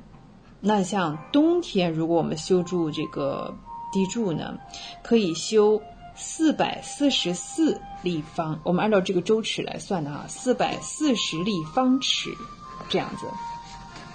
到了春天呢，春天就可以是挖多少呢？七百六十六立方尺。那淡土的工人呢，又不是我挖出来我就不抬走啊，要抬走啊。那挖的多，是不是抬的需要人工也要多？对，人工要增加五分之一。到了夏天呢，就更多了。随着土质的这个改变，季节的变化都是要变化的。夏天呢，可以挖八百七十一立方尺。如果是带着像沙子这样的人工呢，要要加倍，嗯，就难度加大了，不仅是土啊。那这些土木工程核算的宝贵经验啊，都是在商工这一章当中。接下来呢是第六章，第六章是军书。啊，一说这个知道哈，是跟物流有关系。对的，就是管理粮食运输、均匀负担的计算方法。这些内容是一元一次式以及等差级数的问题。到了第七章呢，叫做营不足章，营不足章，这里是处理了各种二元一次联立方程式的问题。第八章方程章，方程章，方程章处理了各种三元一次和四元一次联立方程式问题。再提醒一遍啊，这是公元四十年的时候。这是老祖宗留下来的东西啊，什么三元一次、四元一次联立方程啊，是我们自己发明的啊。再看第九章最后一章是勾股章啊，勾股章一听名字我们知道啊，还是各种几何问题，正确的提出了勾股定律，哎，勾股方这个之和等于弦方这样一个重要的定理。周必算经和九章算术都有着极其丰富科学的内容以及实事求是的精神，具体的表现出我国古代优秀的数学家们，使他们把工作和智慧密切的与人民生活、生产实践相联系，忠诚的为人民服务啊！用现在的话讲哈。嗯，对于直角三角形的勾股弦定理，呃，周必算经的记载呢，早在周代就有商高提出了勾三股四旋五的特例。此后呢，又有这个陈子发现的普遍的勾股定理。这个定理哈，在洋人们叫什么？毕氏定理，什么毕达哥拉斯哈，是那个啊。他们认为呢是希腊人毕达哥拉斯首先发现的。哈哈哈，笑死了。其实呢，嗯，他比我们晚了六百年。我们从发现就更早啊，我们是确定这个定理哈，呃，是我们的数学家是陈子，嗯，陈子确定之后呢，勾股定理呢比他们早六百年。我们的祖先不仅是在勾股定理的应用上啊比洋人们早，而且在这个问题的几何证明上也有独特的成就。汉代的数学家赵君清。赵君清，我们汉代的数学家啊，天才的用几何证明了这个有名的定理。他的证明这个很简单，《周髀算经》当中有啊，有这个叫旋图，旋图就是勾股相乘的两倍，那实际上就是四个三角形的面积啊。那加上勾股差的自乘。就是中间一块小方块的面积等于弦的自乘，就是斜方形的面积。再用代数简化一下，就可以得到，呃，勾方股方之和等于弦方的定理。那在洋人们啊，用同样的方法证明这个定理呢，嗯，应该是在公元以后的。一千一百五十年，我们汉代是公元一世纪，也就是说，在一千年之后，呃，终于印度有一位数学家叫，好歹还是有这么一个人，是吧？好，这位科学家呢叫做巴斯卡斯阿克雅啊，这位印度的数学家呢，呃，用几何的方式证明这个定理，这比我国古代的数学家我们刚才提的赵君清晚了一千年哦。嗯，这是甩了多少个世纪啊？哎，这是甩出去十个世纪是吧？这不是几条街的问题啊！呃，在有限的时间当中呢，我们中国文化常识的中国历史上的科学发明啊，今天呢先给大家介绍到这里。接下来呢，我们还是要进入我们的汉语趣味知识。接下来呢，我们要进入我们的汉语小知识点。首先呢，我们先来看这一对词，非常的像，我们来比较一下。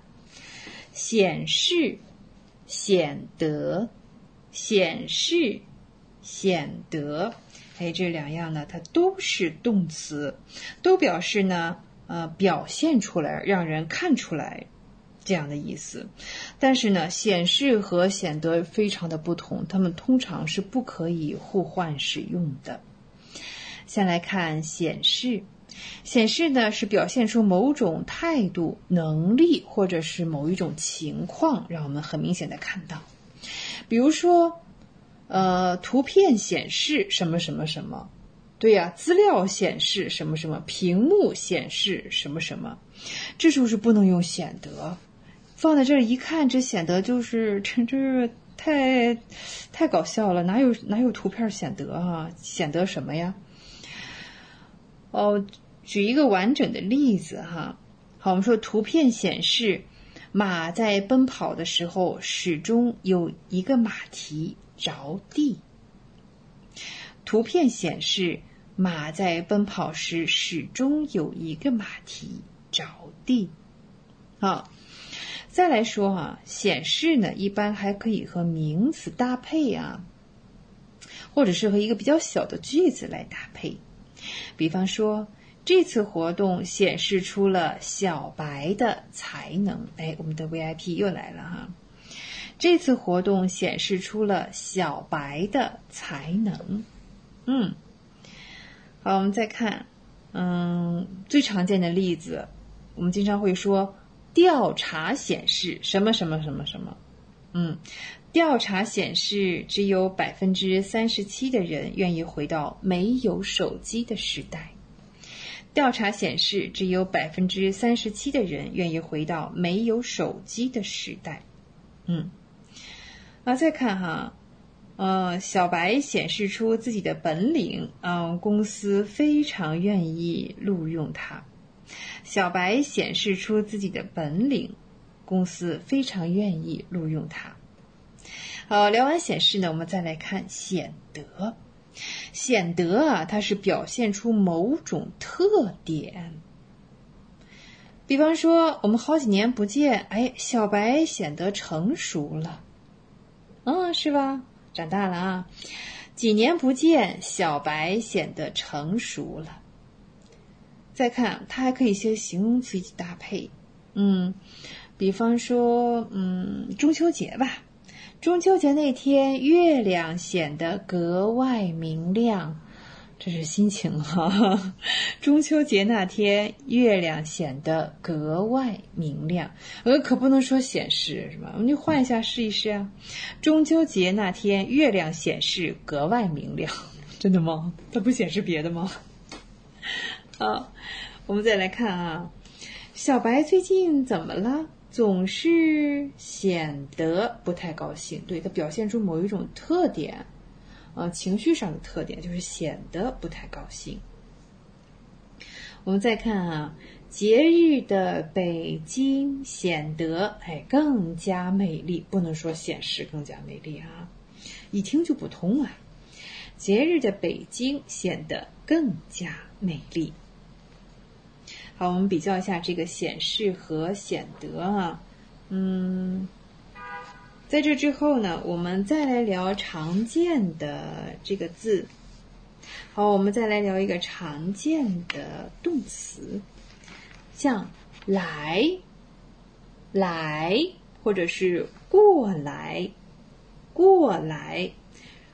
我们今天聊这个来和过来的时候呢，作为一个趋向的动词哈来聊。常见的我们有像动词加上来或者是过来。比如说，哎，醒来，我早上醒来啊，或者我醒过来也可以啊啊，小白醒过来，小白醒来。嗯，此外呢，我们再说啊，嗯，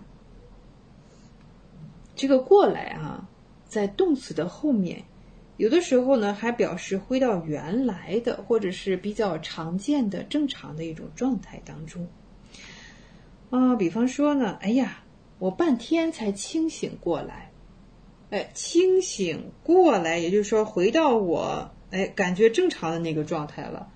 我原来是比较比较常见的那个状态了，清醒过来，那就说前面可能是不是我平常应该有的状态啊？哦，换成句子来讲哈，小白被一阵吵闹声突然惊醒，过了半天才清醒过来。小白被一阵吵闹声突然惊醒了，哦，突然的醒了，过了半天呢，才清醒过来。比方说，早上醒来，小白发现窗外正下着大雪。早上醒来，小白发现窗外正下着大雪。我们刚才说啊，是表示肯定的形式，是吧？动词加来或者是过来。那否定的时候呢？我们平时啊还有一种常见的用法是动词加上得，再加上过来，嗯，或者是加上不再加过来。举个例子哈，哇，天上的星星那么多，数不过来。数动词加上不过来，数不过来。表示啊，这个能力啊不够做到这件事情哈。嗯，那反问可不可以啊？天上的星星那么多，谁数得过来呀？哎，数得过来作为反问啊。你看啊，最近手头的工作太多了，小白都忙不过来了。最近手头的工作太多了，小白都忙不过来了。忙动词加上不过来。好，中文了不得，中文不得了。我是轩轩，也欢迎您继续收听怀卡托华人之声的其他栏目。下期节目我们再会，再见。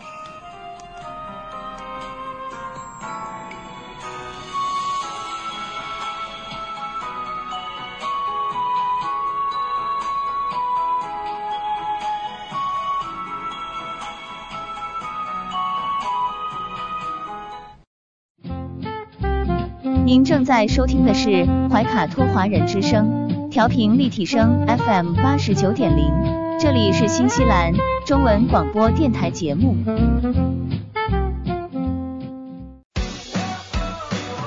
中新时报 Asia Pacific Times，新西兰南北岛全国同步发行。关注天下，服务新华，即刻关注官方微信公众服务号“中新华媒”，在线读报、华语广播、视频报道，应有尽有。您关心的时政新闻，您关注的生活爆料，您想知道的商业资讯，您想了解的社会百态，离不开您的《中心时报》。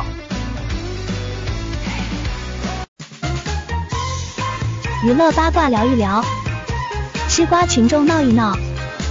怀卡托华人之声中文广播，文艺模范生潇潇主播，每周六新西兰夜间九点整，带您一同笑谈风云。吃瓜不信瓜，快乐你我他，造谣键盘侠，得法制裁他。Hello 瓜友们，大家好呀！这里是 FM 八十九点零怀卡托华人之声中文广播电台笑谈风云，我是你们的瓜主小小同学。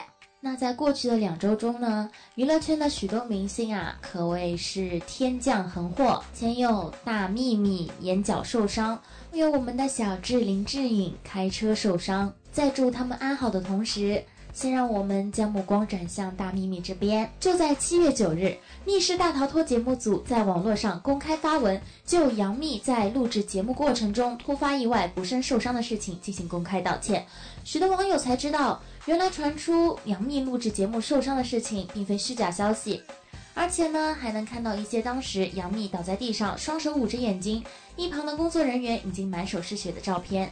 这样一来，让大家都十分担忧大幂幂的伤情状况，纷纷留言啊，谴责节目组并没有做好安全措施。但其实呢，像《密室大逃脱》这样子的一个节目，它的节目内容呢，对于我们普通人来说也是不陌生的，那就是我们习惯性会玩的密室逃脱。密室逃脱呢，主要追究的就是一个沉浸式。一旦开始录制节目呢，很多时候导演组也是无法进行百分之百的场控。那大幂幂这次受伤呢，也只能说是大家都不想看到的意外。那《密室大逃脱》录制到现在也已经有四季了，前面三季呢。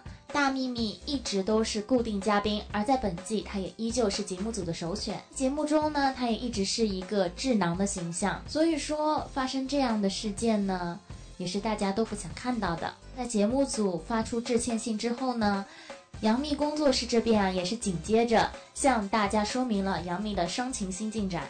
证实他的眼球呢，并没有受到伤害，现伤势呢也已经稳定，请大家放心。在杨幂刚刚受伤的时候呢，杨幂的爸爸的发言不仅呢让大家感受到了父爱，也是情商智商双商在线。花主在这里啊，不得不酸一句：杨幂他们家不愧都是高智商人才。哎，花主这可不是在捧杀哦。网上有一则杨幂大伯如何教育自己学生的视频，出之后呢，也是引起一片哗然。大伯的原话是：“你们一定要好好读书。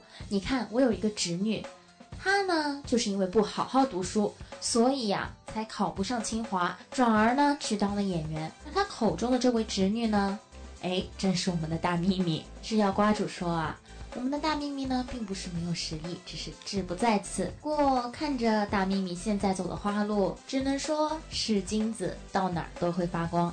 好了，那有关于杨幂受伤这颗瓜呢，我们先吃到这里。先听一首好听的歌曲，歌曲过后呢，瓜主继续为你带来大幂幂的最新娱乐八卦。那不要走开，我们马上回来。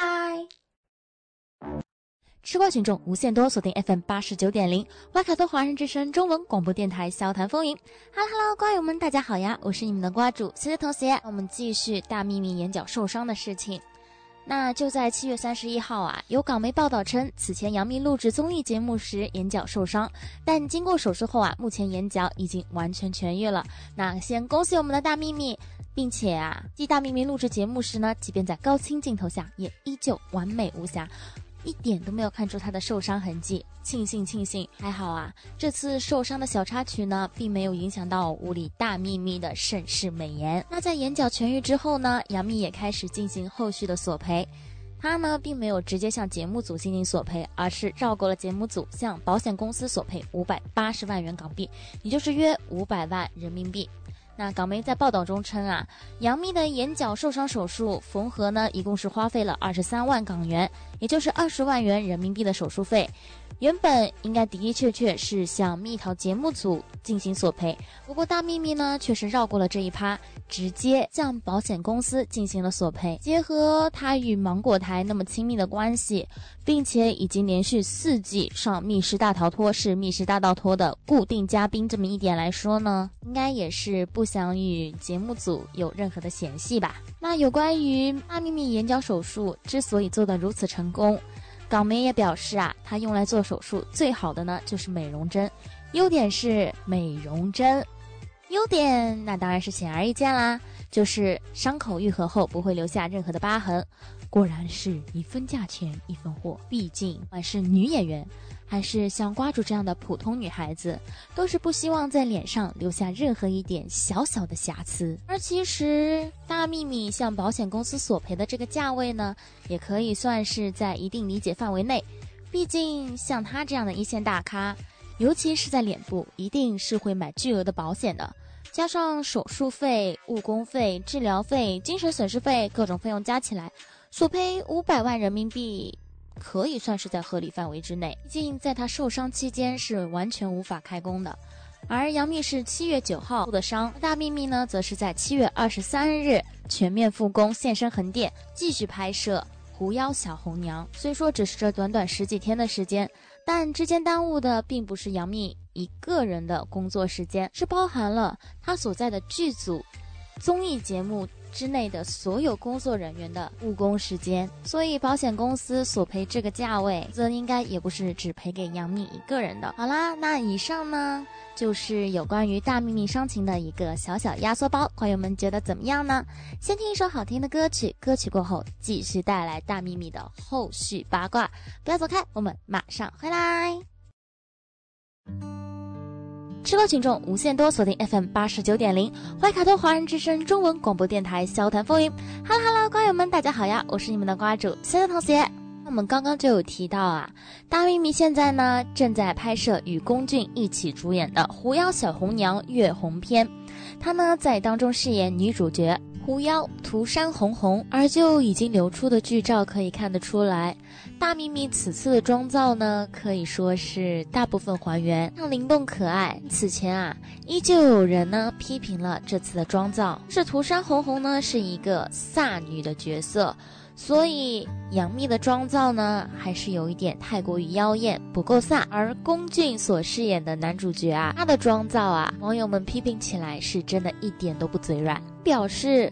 在书中，男主角呢是一个类似于落魄乞丐的妆造。说有个对比参考的话，那应该就是战哥在《诛仙三》当中所饰演的张小凡的妆造吧。这里随口一提，看《诛仙三》，战哥的那一身衣服虽破，竟然也要十万多块钱呢。好了。回归于龚俊的妆造，其实龚俊的妆造被批太过于高贵是有一定原因的，因为龚俊呢，他本身就自带贵族气息，妆造呢也并非是那种破破烂烂的衣衫，以搭配上龚俊的气质，但只是简简单单的一身白衣，嗯，有点类似于《陈情令》当中我们王耶波的妆造吧，多少是显得有一点点。富家公子的感觉，妆造这种事情嘛，一云亦云。等到剧出来了之后再看也不迟呀。毕竟前车之鉴真的是太多了。我先不说妆造，你是对于这部剧以及他俩的首次合作，主就表示非常期待了。但不知道瓜友们有没有了解过？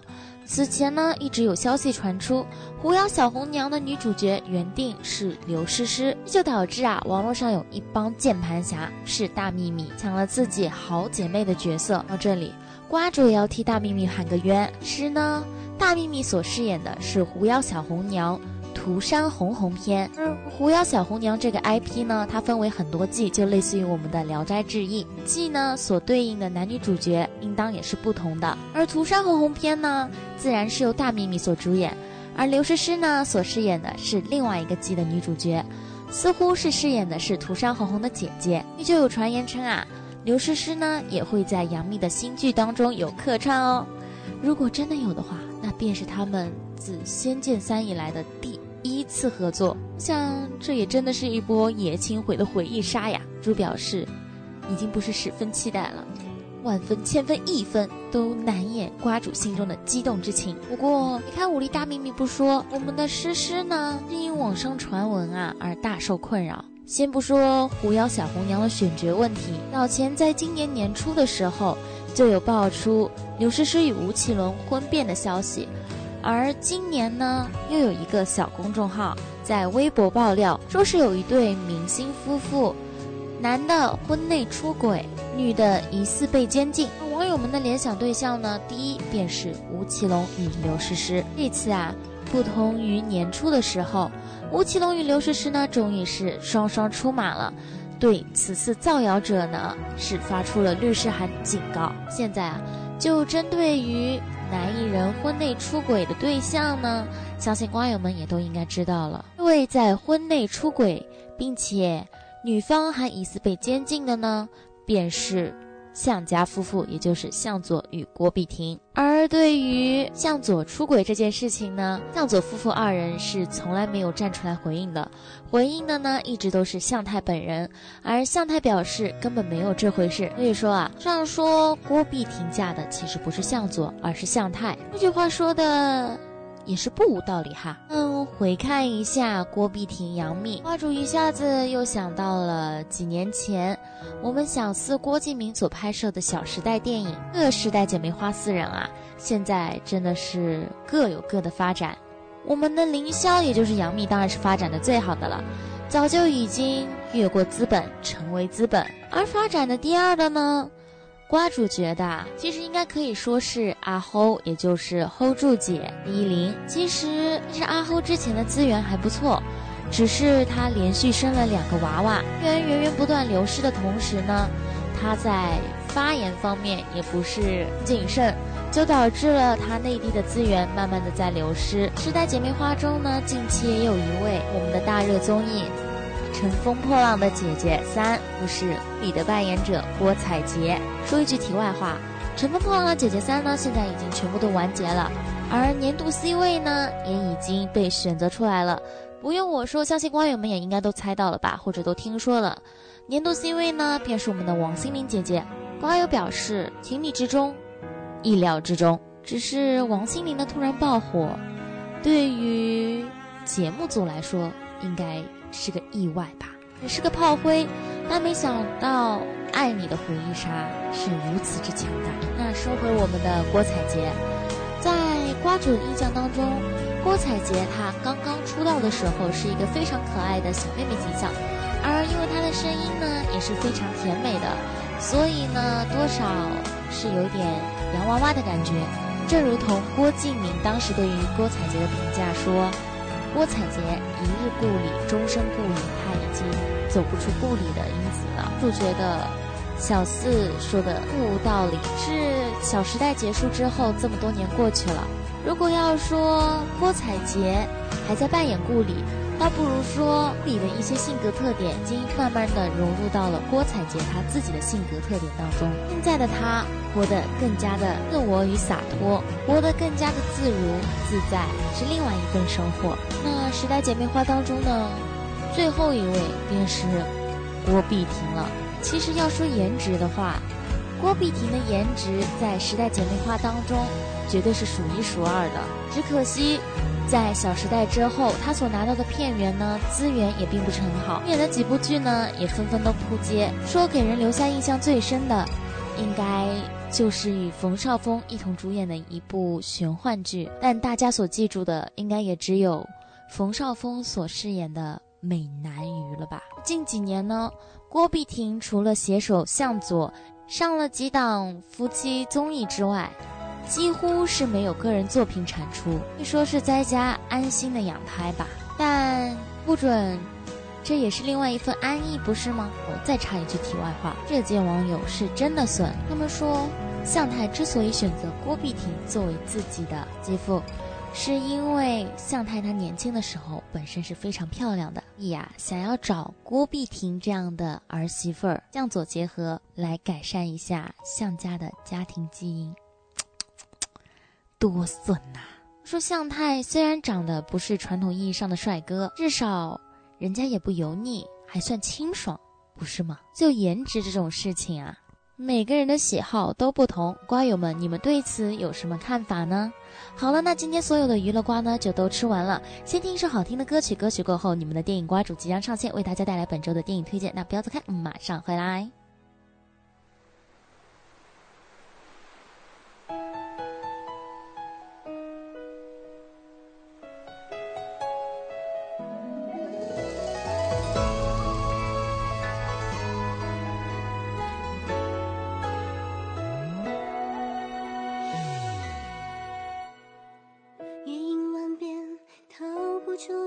情缘浅，暮苍有缘，埋不住一生眷恋，轮回千载也斩不断这姻缘，只为与你相见。刀光无解，乱世之中的残缺，只于片叶，断续的句语结缘，流云渡水，江河漫盈，这一轮琉璃月的你。来，桃李花里有一在，黑发白发爬上来，再也不想把你手放开，梦醒月落你还不回来，望穿桑田盼春海，天地纯真我的爱。再也不会把你手放开。我要紧紧握住你给过的爱。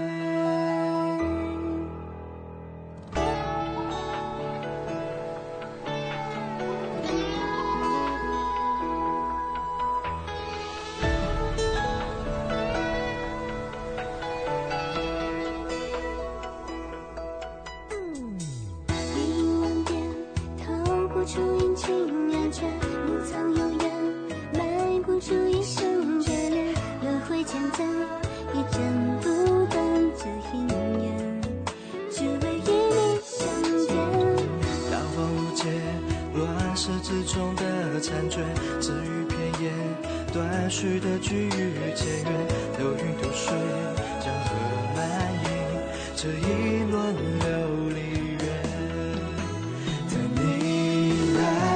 桃花你有意在，黑发白花爬上来，再也不想把你手放开。梦醒月落你还不回来，望穿桑田盼春海。跟着我的爱，再也不会把你手放开，我要紧紧握住你给我的爱。痛过了才会懂。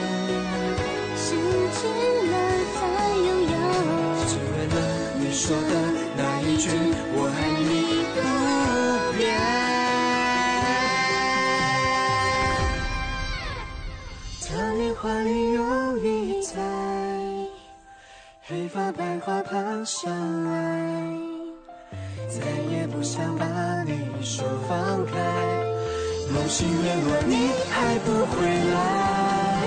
望穿桑田，盼穿海，天地纯真我的爱，再也不会把你手放开。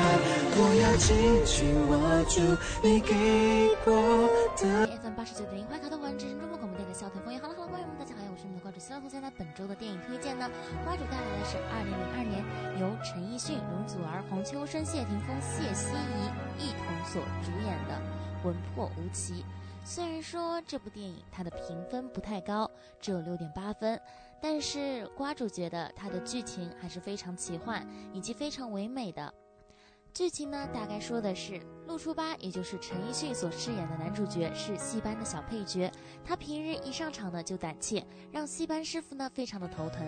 然而这几天却有奇迹发生在他的身上，他唱的是异常动人，表现的非常出色，如有神功。等他终于发现了这个惊悚的原因，是因为他有鬼上身了。而这位鬼呢，是三十年代的一位反串文武生女子。紫云飞，也就是容祖儿所饰演的女主角。她当年苦恋二少爷谢霆锋所饰演，为了他呢出演旦角。可怜的紫云飞呢，一直等待着二少爷前来关系，然而却没有等到他来，紫云飞便在舞台上发生了意外，坠下的灯台呢削掉了他的半边脸，他呢也在那一刻香消玉殒。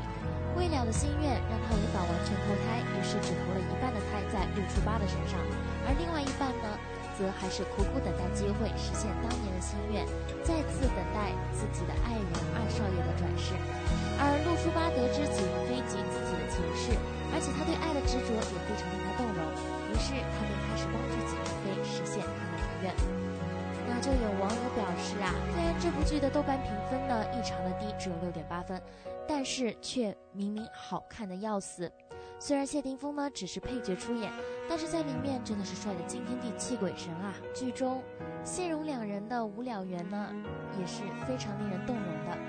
等一个人有多苦，几十年的岁月，皆因一场戏、一次赌、一块玉和一个眼神，甚至到底爱还是不爱，也无从考究。也许就因为无中点，才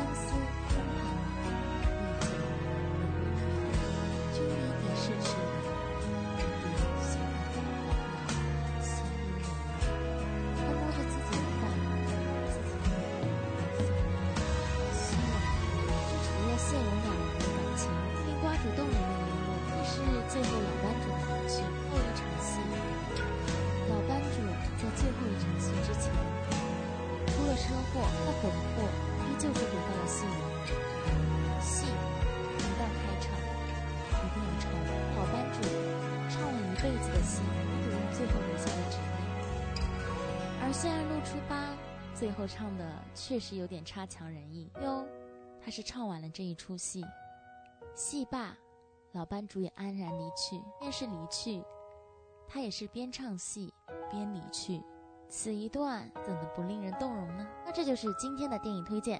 喜欢的小伙伴们呢，可以自行去寻找资源。那今天所有的瓜呢，就都已经吃完了。瓜友们觉得怎么样呢？想要继续和其他同学一起吃瓜，已经喜欢电影的小伙伴们，就一定要记得在每周六收听我们的 FM 八十九点零怀卡多华人之声中国广播电台小台公益呢，我会在这里等着你们。那我们下期节目再见，拜拜。快要九点钟了，我们今晚黄金时段的怀卡托华人之声节目也将告一段落。如果有喜欢我们怀卡托华人之声轩轩主播主持的中文了不得听众朋友，您可以关注我们每周六晚上九点钟的首播，还有我们怀卡托华人之声娱乐主播潇潇同学主持的《潇谈风云》，同样也将会在每周日晚上九点钟首播。如果您通过微信公众服务号博亚文创收听节目，那么您可以继续收听我们带给您的二十四小时精彩的华语广播。今晚主播奥斯卡、小峰、轩轩和潇潇在这里共同祝愿各位听众朋友们晚安。我们在下一个黄金时段空中电波再见。怀卡托华人之声，音质天成，悦动人生，伴我随行。怀卡托华人之声，音质天成，乐动人生，伴我随行。You are listening to Waikato Chinese Voices. Follow our radio, share the world. 您正在收听的是 FM 八十九点零怀卡托华人之声广播电台节目，我们在新西兰为您播音。 For more episodes, use the accessmedia.nz app for iOS and Android devices, or subscribe to this podcast via Spotify, iHeartRadio, or Apple Podcasts. This free FM podcast was brought to you with support from New Zealand On Air.